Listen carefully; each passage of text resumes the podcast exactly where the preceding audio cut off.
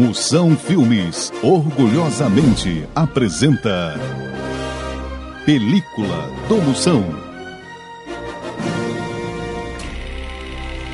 The Iron Man. Em português, o homem que leva ferro. Depois da morte de sua mãe, Margaret Thatcher, conhecida como a Dama de Ferro, o catador de lixo Anthony Stark, conhecido como Toim das Latinhas, vê sua vida totalmente modificada. Tomando umas cachaças,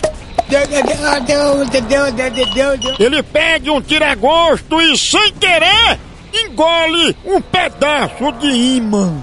Depois disso, a boca do intestino dele fica puxando pra dentro tudo quanto é pedaço de ferro velho.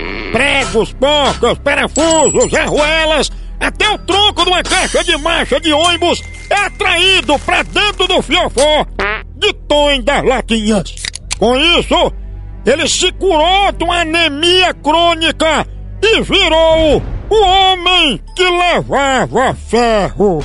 Breve, numa sucata bem perto da sua casa. Essa foi boa.